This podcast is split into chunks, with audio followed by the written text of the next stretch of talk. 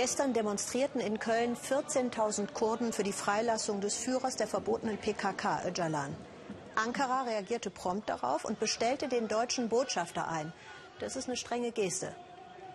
Herzlich willkommen zum Weltspiegel aus Köln. Am selben Tag überlegte die Kanzlerin dann laut, wirtschaftliche Zusammenarbeit mit der Türkei zu reduzieren, um die inhaftierten Deutschen freizubekommen. Und der Außenminister sieht keine Chance für die Beitrittsverhandlungen der Türkei mit der EU mehr. Das alles an nur einem Tag. Oliver Meyer-Rüth beschäftigt nun die Frage, welches Interesse könnte der türkische Staatspräsident eigentlich an dieser Eskalation haben? Ankara im Februar 2017. Noch ist ein gemeinsames Pressegespräch mit anschließendem Handshake möglich. Aber nur sieben Monate später das Verhältnis Merkel-Erdogan, ein diplomatischer Scherbenhaufen. Das größte Problem aus Berliner Sicht, mehrere Deutsche sitzen in der Türkei wegen Terrorvorwürfen in Untersuchungshaft. Darunter die Übersetzerin und Journalistin Michale Tolu, der Menschenrechtsaktivist Peter Steutner und der Korrespondent der Tageszeitung Die Welt, Dennis Yücel. Yücel sei Agent und Terrorist. Die Bundesregierung arbeite mit Nazi-Methoden, weil türkische Politiker in Deutschland nicht auftreten dürfen. Erdogans Verbalattacken auf Berlin kennen kaum noch Grenzen. Was treibt den türkischen Staatspräsidenten an?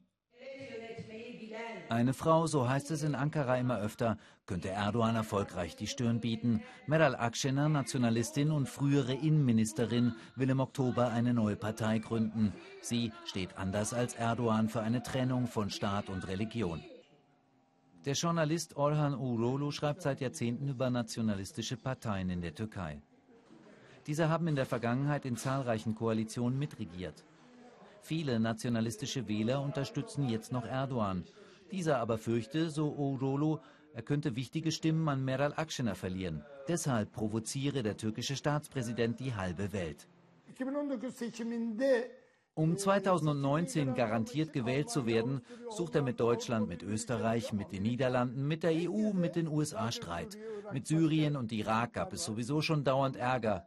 Dadurch schürt Erdogan nationalistische Gefühle. 2019'da Cumhurbaşkanlığı seçimine kadar bu gerginliği yürüterek Akşener will vor der Parteigründung in wenigen Wochen keine Interviews geben. Sie bedient nationalistische Bedürfnisse, will aber auch die konservative, nicht religiöse Mitte ansprechen. Ihr engster Vertrauter, Koray Aydin, ist bei öffentlichen Auftritten stets an ihrer Seite. Aydin sagt, die Akşener Partei habe ein Potenzial von 20 Prozent. Er glaubt, selbst viele nationalistische Wähler hätten inzwischen genug von Erdogans Attacken gegen das Ausland. Wir haben einen Präsidenten, der mit der ganzen Welt streitet und jedem etwas an den Kopf wirft.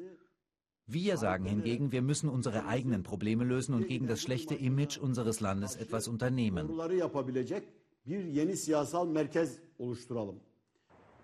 Aus Erdogans Umfeld im Präsidentenpalast heißt es, die 20 Prozent Wählerpotenzial für Akşener seien stark übertrieben und Erdogans Attacken auf Deutschland hätten nichts mit der Politikerin zu tun.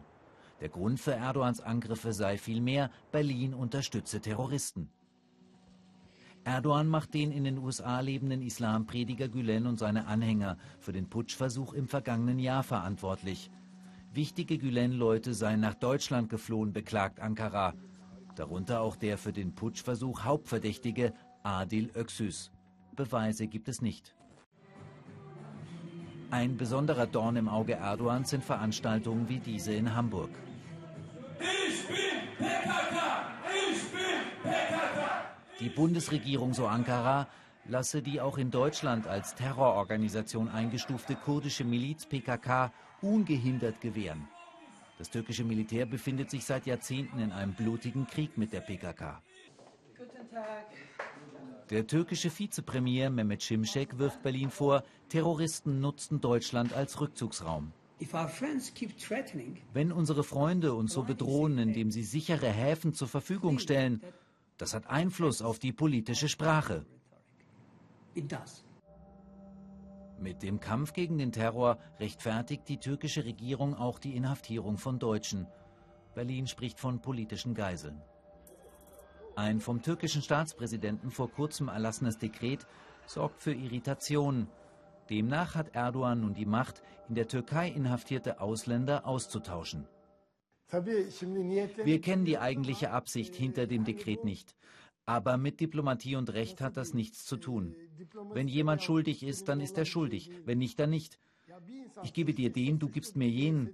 Da braucht man ja gar keine Gerichte mehr. Aus Berlin kam bereits der Vorwurf, Erdogan wolle politische Gefangene austauschen. Erdogans Sprecher streitet das ab. Anschuldigungen, Missverständnisse, Enttäuschung. Das ist inzwischen übrig vom Verhältnis Berlin-Ankara.